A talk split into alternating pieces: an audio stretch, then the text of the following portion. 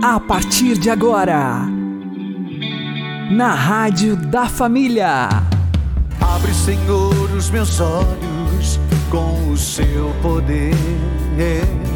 Caminhando com Jesus. Acredite, se Deus é por nós, quem será contra nós?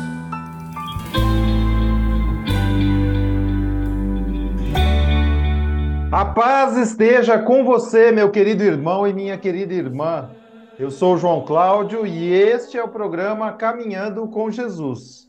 E vamos caminhar com Jesus em nome do Pai, do Filho e do Espírito Santo. Amém. Inspirai, ó Senhor, as nossas ações e ajudai-nos a realizá-las para que em vós comece e para vós termine tudo aquilo que fizermos por Cristo Senhor nosso. Amém. Santíssima Virgem Maria, Mãe de Deus, rogai por nós. Castíssimo São José, patrono da Igreja, rogai por nós. Qual é a capa que nós precisamos lançar fora no dia de hoje para termos um encontro pessoal com Jesus? Vamos aprender com o Padre Léo.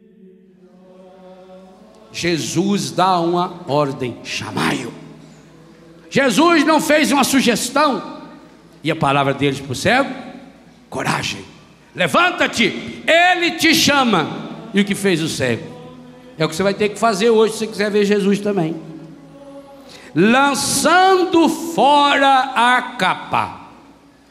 Gente, eu acho isso espetacular. Esse texto iniciado num gerúndio, lançando fora a capa. Naquela hora, o cego já tinha tanta certeza daquilo que iria acontecer na sua vida, que ele sabia que não precisava mais da capa. A capa ele precisou para ficar sentado na beira do caminho. A capa era para ele se proteger quando chovia. A capa era quando fazia, quando você chega nessa cidade, tem esses chapas na beira da estrada, assim, eles fazem uma barraquinha de lona. A capa é para ele fazer uma, uma barraquinha dessa quando o sol for muito forte, porque lá o sol era muito forte. Ele está na beira de um deserto. A capa era para ele se proteger, porque quando vem uma chuva de areia, aquela ventania trazendo areia. Eu já tive a, a, oportunidade de presenciar uma chuva dessa lá, muito perto desse lugar é uma coisa medonha. Se você não se proteger, você fica cego. Se você não se proteger, você corta inteirinho. Porque você imagina a areia cortando a 100, 150 km por hora. Isso é uma coisa absurda. Então a capa era muito importante.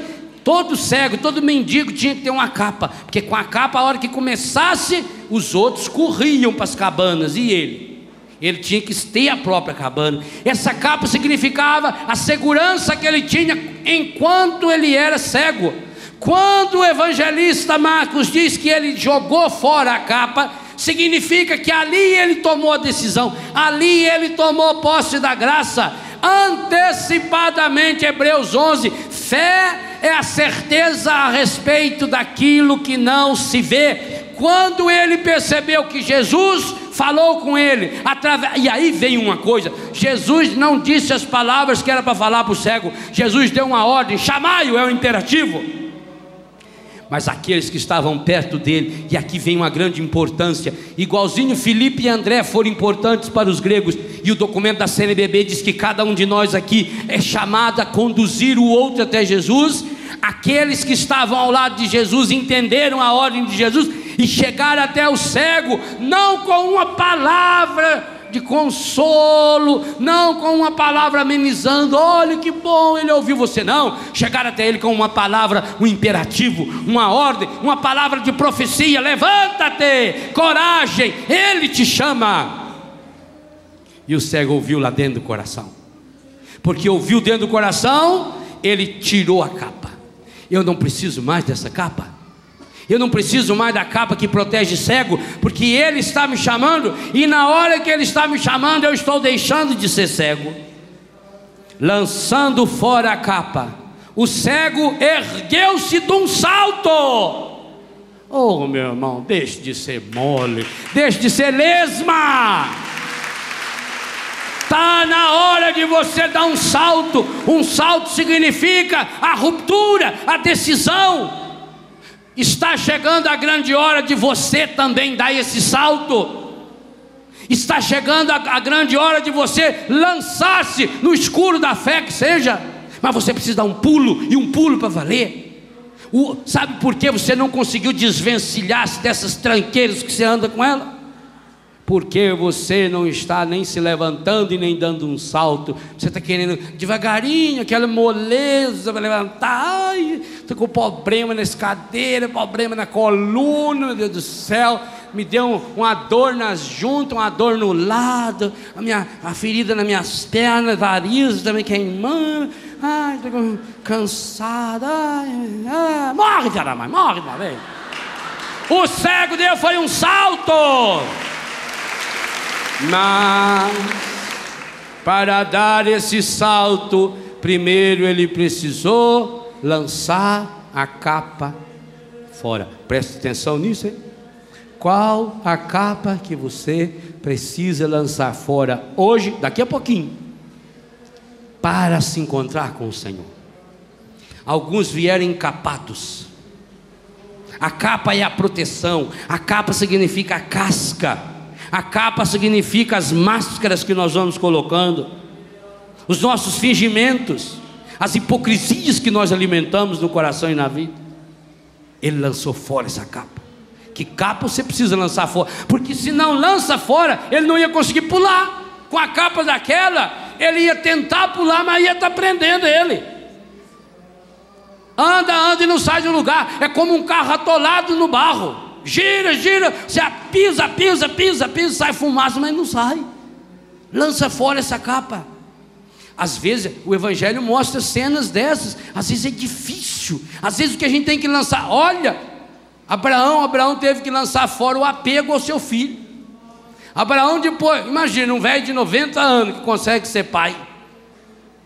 Não fazia outra coisa a não ser mostrar o rapazinho para todo mundo. E esqueceu das coisas de Deus. Aí Deus mandou fazer aquele teste com ele: sobe lá na montanha, leva o rapazinho, vamos matar o rapazinho. Aí Abraão entendeu: eu não tenho filho, o filho não é meu, eu gerei esse filho é para Deus. Eu não posso ter as pessoas, eu não posso ter posse das pessoas, não posso dominar as pessoas, eu não posso dominar ninguém. Que capa você precisa lançar fora? O cego, lançando fora a capa, deu um pulo deu um salto, ergueu-se de um salto e foi ter com Jesus. Existe uma bênção que Deus preparou para nós no dia de hoje, e é dela que nós agora tomamos posse. Bênçãos são derramadas a cada instante Há sempre um novo milagre para acontecer. Deus quer quebrar as cadeias, romper as correntes. Quer libertar e curar todo aquele que crê. Eu tomo posse da graça de Deus Tomo posse da cura, Senhor. Tomo posse da benção de hoje. Eu tomo posse da graça de Deus. Tomo posse da cura, Senhor. Tomo posse da benção de hoje.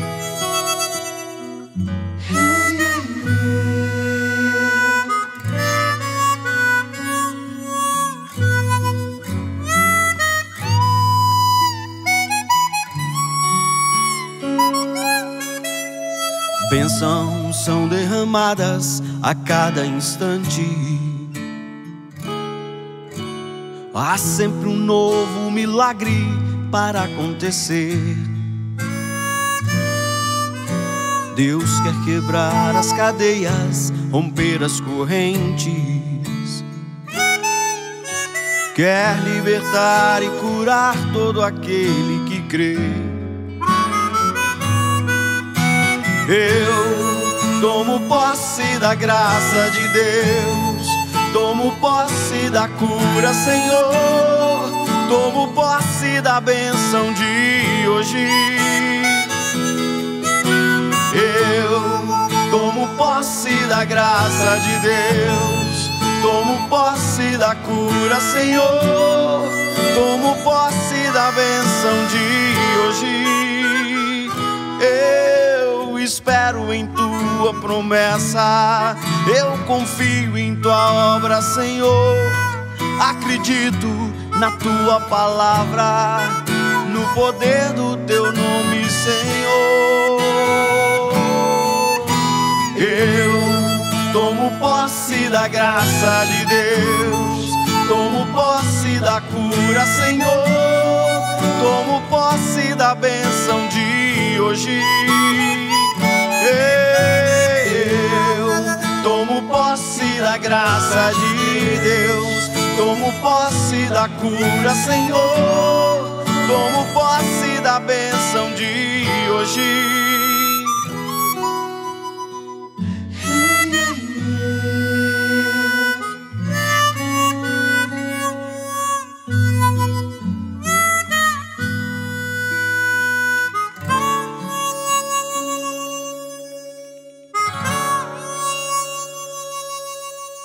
Caminhando com Jesus e o Evangelho do Dia. O Senhor esteja convosco, Ele está no meio de nós.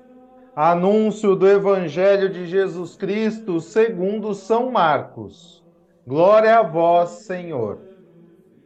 Naquele tempo, Jesus disse à multidão: o reino de Deus é como quando alguém espalha a semente na terra. Ele vai dormir e acorda noite e dia, e a semente vai germinando e crescendo. Mas ele não sabe como isso acontece. A terra por si mesma produz o fruto. Primeiro aparecem as folhas, depois vem a espiga e por fim os grãos que enchem a espiga. Quando as espigas estão maduras, o homem mete logo a foice, porque o tempo da colheita chegou.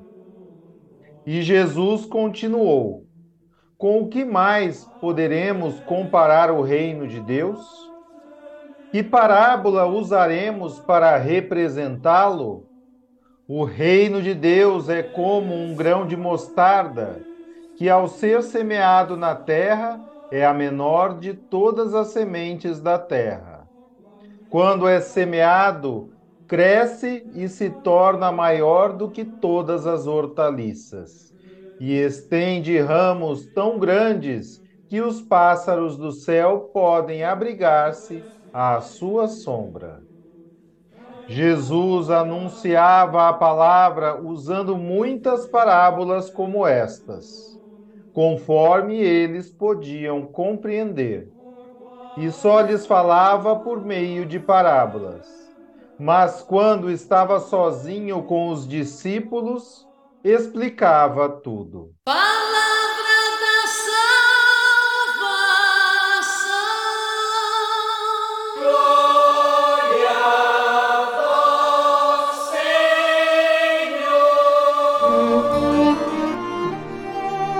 Agora, a homilia diária com o Padre Paulo Ricardo. Meus queridos irmãos, no Evangelho de hoje, Jesus começa a explicar ao povo como é o reino dos céus e fala em parábolas. Só que na conclusão do Evangelho, uma, um versículo interessante que nos permite penetrar ainda mais profundamente no que está acontecendo aqui. Jesus diz assim: ensinava essas coisas ao povo em parábolas, mas aos discípulos ele desensinava privadamente e explicava melhor na intimidade. Veja, isto é uma coisa que acontece ainda hoje conosco. Nós precisamos entender que se nós não tivermos vida íntima com Cristo, nós nunca iremos compreender profundamente a revelação divina. Veja, São Tomás de Aquino nos recorda que existem duas revelações. Ou seja, o Deus que revela, ele é único, mas ele revela exteriormente na história, mas revela também interiormente na luz sobrenatural da graça. Veja, Deus precisa sim falar externamente, porque ele fala através do Cristo, ele fala através dos acontecimentos. Aqui, no Evangelho, ele fala através de parábolas. Mas, para que esta verdade ela seja vista, que a gente consiga enxergar esta verdade verdadeiramente com um ato de fé, é necessário que Deus nos fale desde dentro.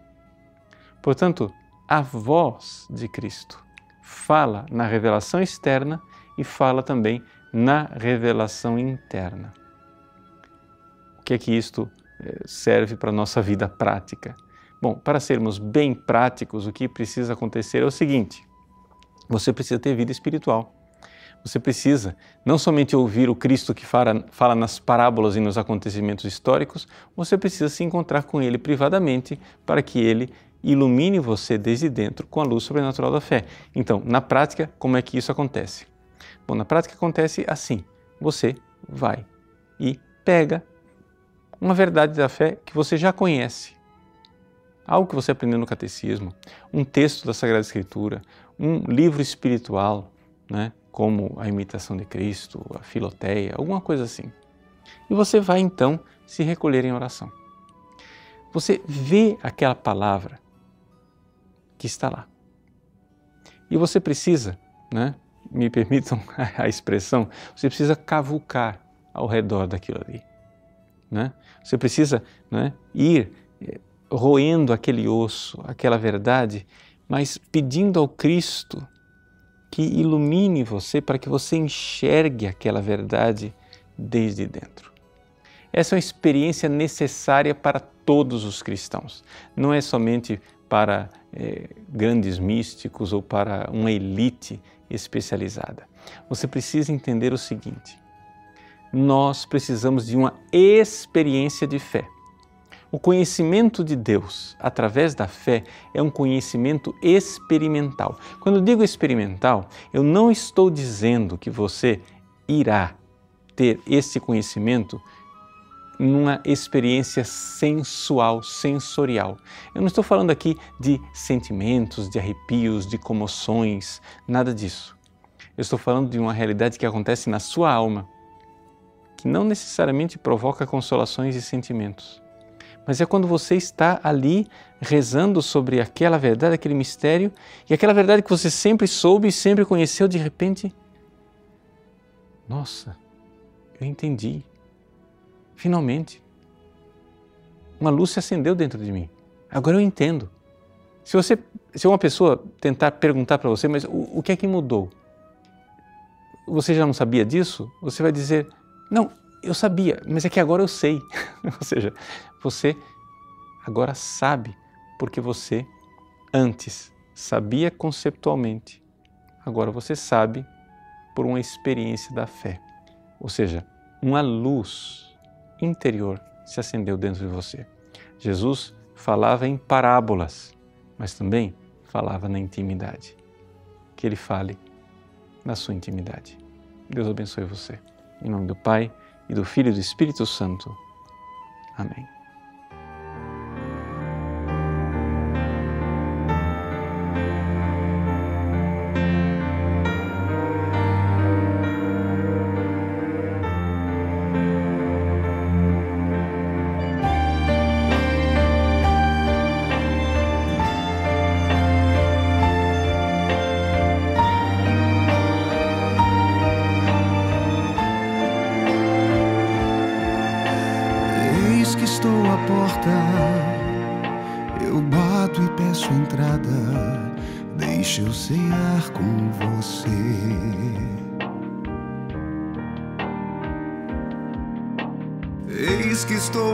porta, eu bato e peço entrada. Deixa eu cear com você. Eu sei que não sou digna, Senhor. Tão miserável é meu interior. Sinto vergonha de te receber. Mas sei que já contavas com fraquejar. Tudo que eu quero é me levantar, abrir a porta e te deixar entrar.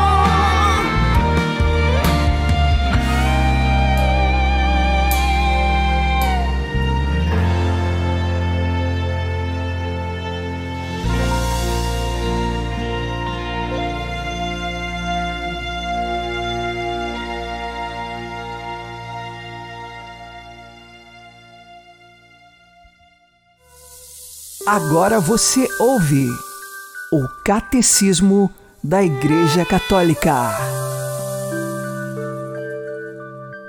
A liturgia como fonte de vida. Parágrafos 1071 e 1072. Obra de Cristo, a liturgia é também uma ação da sua igreja.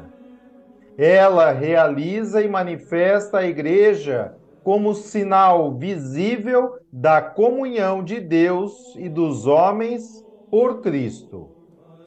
Empenha os fiéis na vida nova da comunidade e implica uma participação consciente, ativa e frutuosa de todos.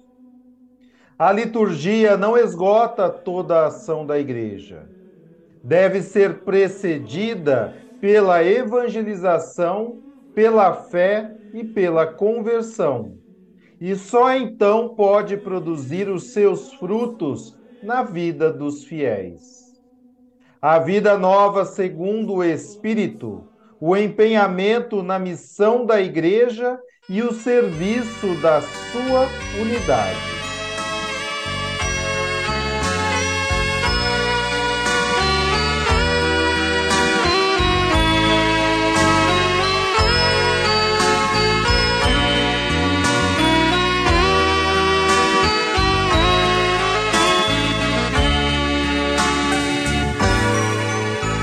Jesus, meu Senhor, eis-me aqui. Sou tão fraco e dependo de ti. Tantas coisas preciso falar. E só tu, meu Senhor, poderá ajudar. E por isso eu vim me entregar. Eu andei afastado de ti. Em um mundo incerto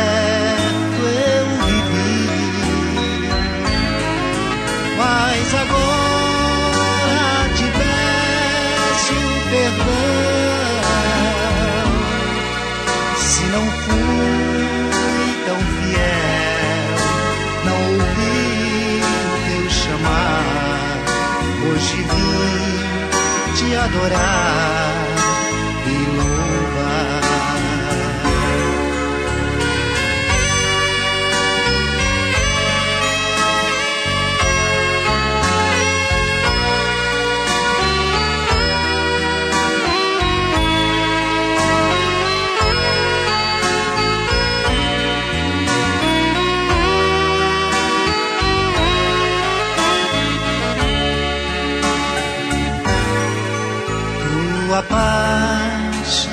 já posso sentir.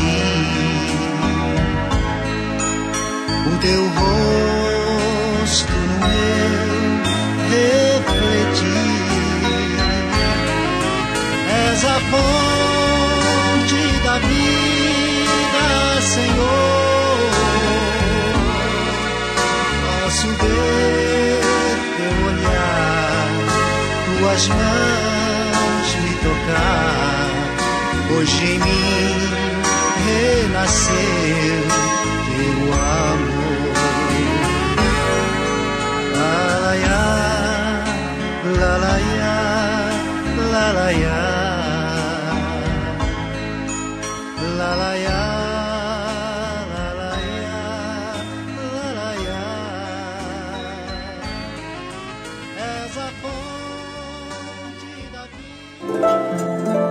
O Santo do Dia, com o Padre Alex Nogueira. Em 27 de janeiro, fazemos recordação de Santa Ângela Merici. Ela nasceu no ano de 470, na alta região da Itália. Tinha uma irmã e foi educada junto a uma família bem pobre, humilde e de profundos valores cristãos. Esta família ensinou Ângela o caminho da honestidade e da virtude. Ainda quando criança, ela ficou órfã e as duas meninas, irmãs, tiveram de ser cuidadas pelo tio numa outra cidade, na cidade de Salo. E lá, quando educadas pelo tio, tinham o desejo de viver bem afastadas das pessoas numa experiência de eremitério, de contemplação na solidão. Fugiram da casa do tio e foram a uma gruta. Todos desesperados à procura das duas meninas as encontraram. Essas pediram desculpas, voltaram para a casa do tio e ali permaneceram sempre mais reclusas em oração. Ângela passou pela dor da perda desta irmã, que era muito companheira dela. Ela morreu, esta irmã, e ficou só Ângela na casa do tio. Aos 13 anos, ela fez a primeira comunhão, ingressou na Ordem Terceira Franciscana e passou por uma outra experiência de perda, foi a morte do tio.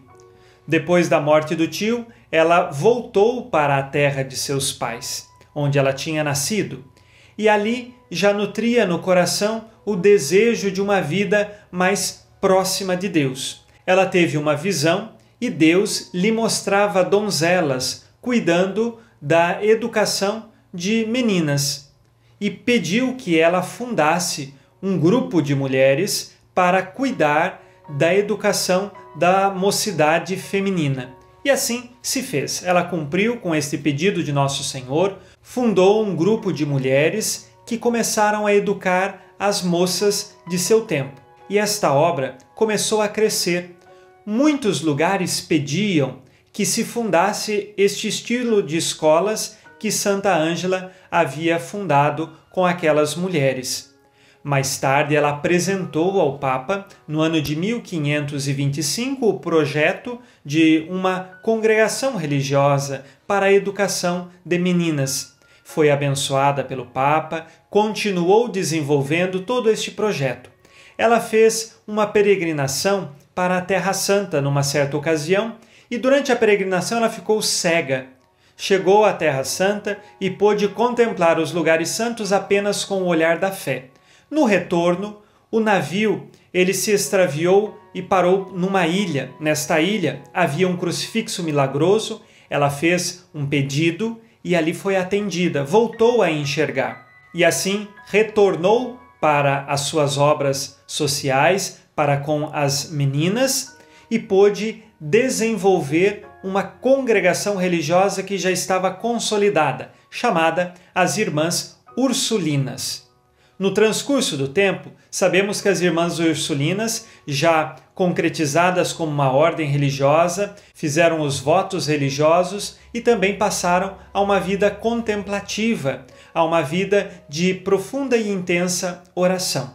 Santa Ângela, ela sempre trouxe no coração o ímpeto de levar a boa educação da virtude e da fé para as meninas.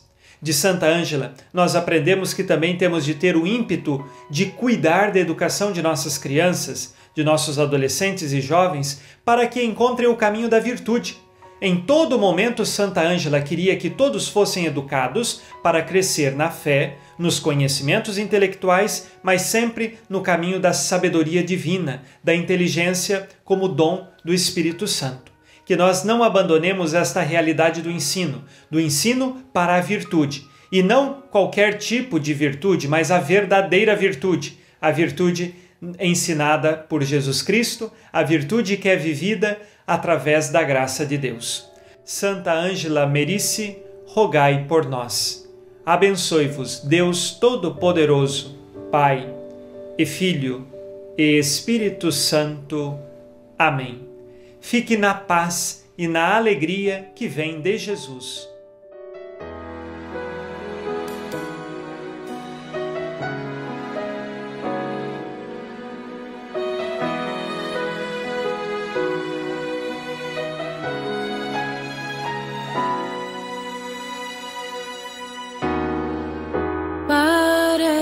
Parece-me ter encontrado o céu na terra. O céu é Deus e Deus em minha alma está. No dia em que eu comecei a compreender, para mim tudo se iluminou.